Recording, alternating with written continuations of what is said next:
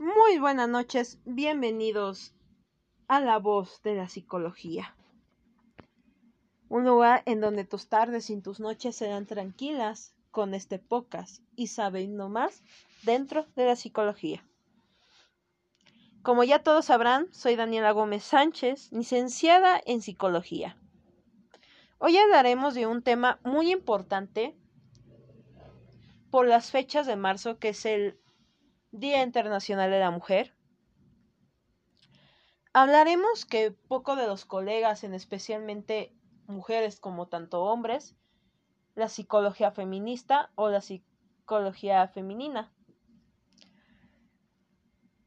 Hablaremos de algunas autoras que participaron o son influyentes de la psicología actualmente y las, que las consecuencias misóginas que se llevan a cabo sobre esto de la psicología feminista o femenina. Mañana no se pierdan el, el podcast, ya que hablaremos también sobre la mujer. En este caso no tiene ya, bueno, a lo mejor sí tiene relación con la psicología, sobre cientos personajes que sufrieron discriminación, prejuicios, injusticias, que mucha gente han olvidado esos, personajes, perdón. Empezaremos con la psicología feminista femenina. Pocos de las colegas que son mujeres lo conocen como la psicología de la mujer, ya que es un enfoque que se centra en los problemas sociales, económicos y políticos que se enfrentan a las mujeres a lo largo de la vida. Esto se surgió como una reacción hacia las teorías de desarrollo dominadas por los hombres, como la visión Freud sobre la sexualidad femenina. En este caso, no, no vamos a enfocar mucho sobre Freud y su rivalidad, que creo que vamos a hablar un poquito sobre ella, de, de su estudiante, de hecho que lo desafió sobre sus teorías y también incluso es psicóloga feminista, pero hablaremos un poquito más tarde sobre eso. Hablaremos lo primero que son de las 10 mujeres más influyentes de la psicología femenina. Estas mujeres se merecen ser reconocidas por su trabajo pioneros y por ser referente de la lucha por la igualdad. Recordemos que antes se decía que la psicología estaba al lado de los hombres que las mujeres. A pesar de todas las dificultades de estas mujeres, nos dejaron con el valiosísimo legado por hoy. Detallaremos. El primero tenemos Brenda Meiner, considerada como la fundadora de la neuropsicología y es una de las figuras más importantes en el estudio de la memoria. Durante 60 años han contribuido al conocimiento del funcionamiento del cerebro. Virginia Sartir es conocida por su trabajo como excepcional terapéutica y es una de las personas más importantes de la terapia sistémica familiar. Virginia Sartir pensó que las personas estaban equipadas con la capacidad de crecimiento, transformación incluso con la educación continua. La metodología de Virginia no solamente se combinaba los elementos interactivos, intrapsíquicos de la, de la terapia moderna, sino que es el, como que el esfuerzo por crear una mejora de la calidad de la comunicación y las relaciones dentro de la estructura de la familia.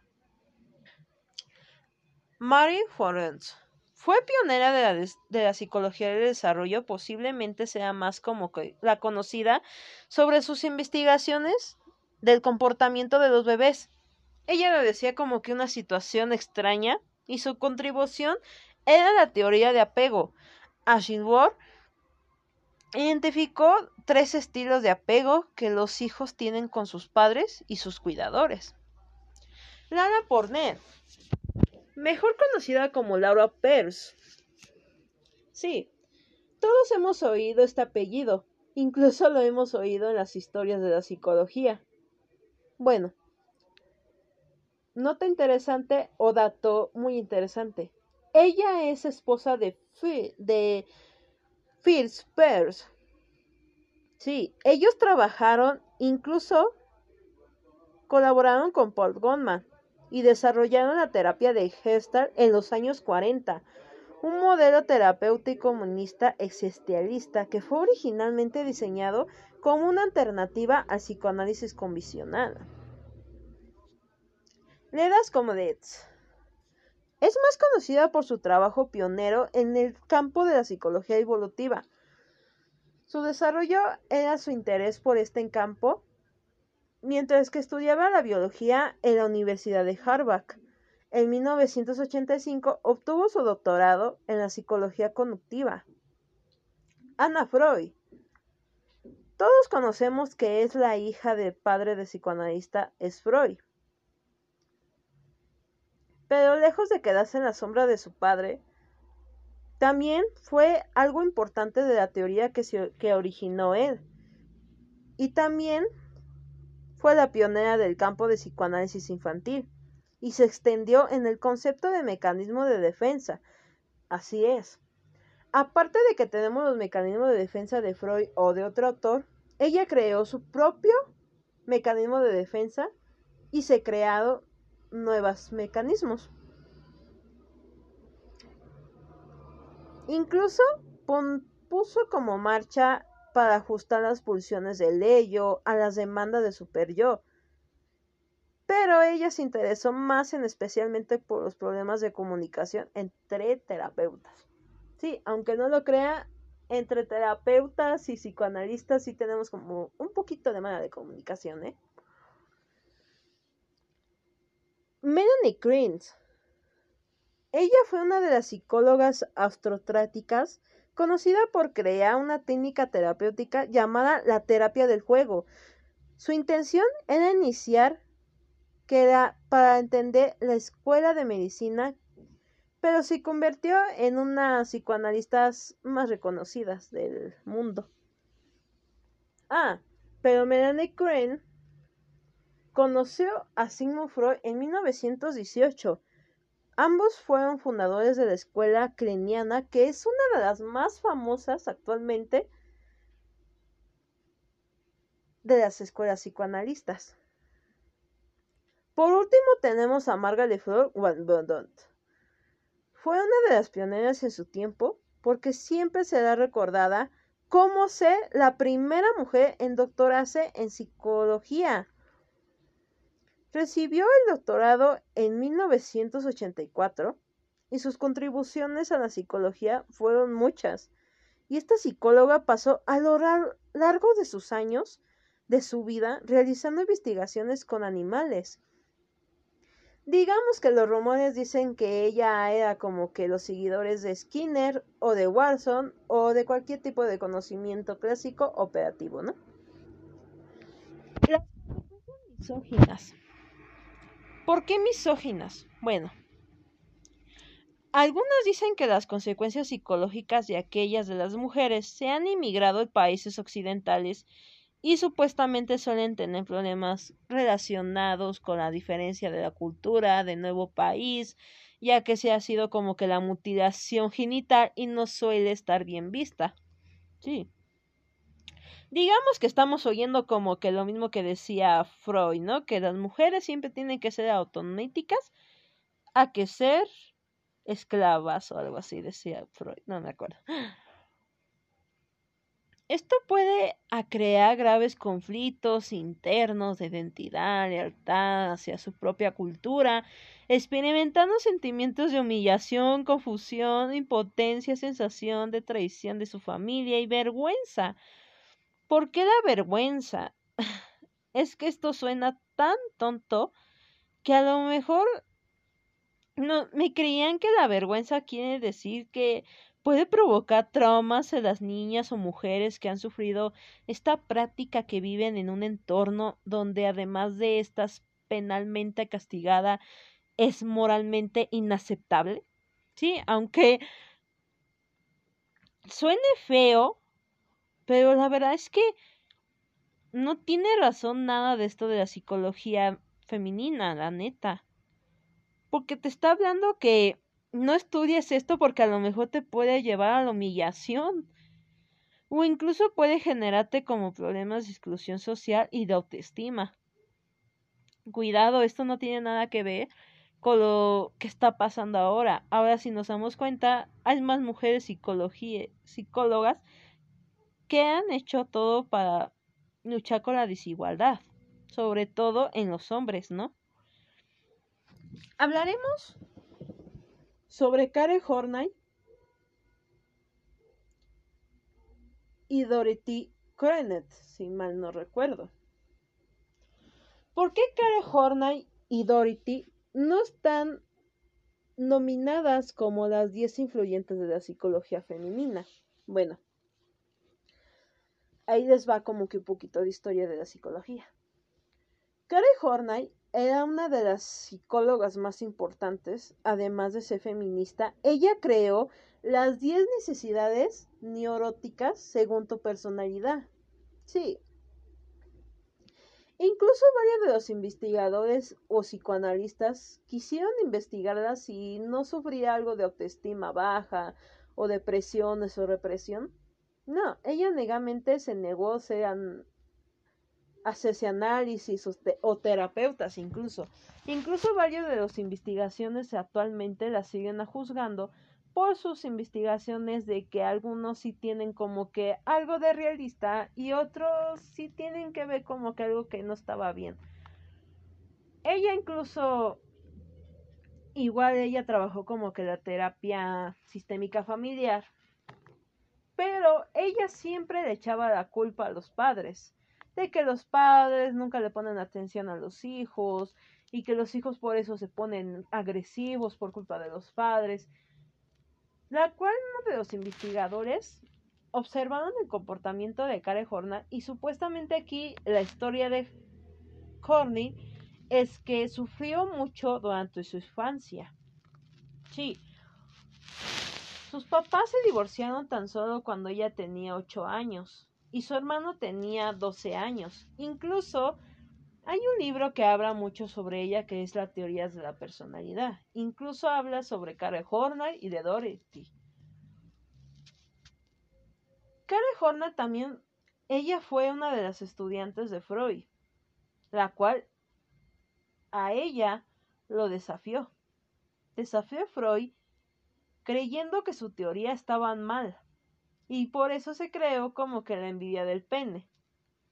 Y Incluso también se inventó que la envidia de la vagina, supuestamente aquí decía Karen Horner. Karen Horner desde ese momento decía que se creaba la psicología feminista, lo cual no duró mucho en ello. Duró como cinco o ocho meses de la huelga de la psicología feminista. La cual eh, algunos de los investigadores no quieren hablar sobre ella o incluso si utilizan sobre su necesidades que son bastante muy interesantes, pero unas que otras no tienen nada que ver con el común. ¿A qué me refiero con que no tiene nada que ver? Incluso cuando ella hablaba sobre la metodología del amor y, también trabajó con Eric Grinch, algo así se llamaba, no me acuerdo. Creo que era Erich, Fromm, trabajó con ella en la teoría de la antepersonalidad. Incluso uno de los uno de los fundadores habla sobre el amor. Fromm decía que era algo de narcisismo. Incluso ella lo metía así, Care Horney. Pero Care Horney decía de lo contrario, que el narcisismo se hace por culpa de los padres. Volveremos a lo mismo. Aunque no lo crean, se rumora que ella sí vivió una infancia terrible, aparte de que ella perdió a su esposo, un, si no mal recuerdo, era de em, eh, un administrador de empresas, la cualmente lo mataron. Y se rumora también que a los 12 años y su hermano tenía 18 años, cuando después de que crecieron y se fueron por otro lado, Karen Horner se enamoró de su propio hermano y este su hermano lo rechazó. Así que algunos de los psicoanalistas la investigan y se dice que vivió una gran depresión por el amor. Otros decían que el amor a lo mejor lo vivía el afecto de su esposo. No, de lo contrario, no. Aquí se hizo un vínculo de incesto. Pero aquí fue lo del hermano y de ella. La cual no muchos quieren hablar sobre eso. Tenemos a Dorothy Cremant. Sí, Dorothy era una de las colegas más importantes, al igual que ella era influyente de la psicología feminista. Era psicoanalista infantil. Ella igual investigaba el comportamiento de los niños, la sexualidad de los niños, etc. Básicamente seguía la misma investigación que hacía Anna Freud. Pero, dato curioso, si buscamos en Wikipedia o en cualquier lugar, ¿quién era la pareja de Anna Freud? Y te lo menciona que es Dorothy. Así es. Se, me, se rumora mucho que Anna Freud y Dorothy mantenían una relación secreta, es decir, eran amantes. Y recordemos que en esa época había prejuicios, homofobia, normatividad en ese tiempo. Y ahora pongámonos a pensar qué es lo que está pasando ahorita, esta la fecha. En ese momento Dorothy era una de las mejores psicólogas, pero por esa razón se rumora que Freud, o sea, su padre de Ana, los descubrieron, las descubrieron, perdón, y desde ese momento nunca se supo qué fue lo que pasó con Dorothy o por qué se decidió renunciar a la investigación de Ana Freud. Se rumora que a lo mejor el padre no la quería aceptar y por ello empezó a estudiar sobre la bisexualidad de su hija y también de Dorothy, porque Dorothy incluso estaba casada y tenía tres hijos. Nunca se supo qué fue lo que pasó con Dorothy, pero se rumora que sí sigue, que siguió escribiendo libros, pero unas que otra de desamor al lado de su amada Anna Freud. Esto ha sido por hoy. Muchas gracias por escuchar este hermoso podcast y no se olviden de esto, de que mañana es el día después del día sin ninguna de las mujeres, más bien, perdón, un día sin mujeres en la que hablaremos de otros personajes como Karen Horney y Dorothy y de otros personajes que fueron discriminadas juzgadas o incluso sin justicia sobre ellas. Nos vemos. Hasta la próxima.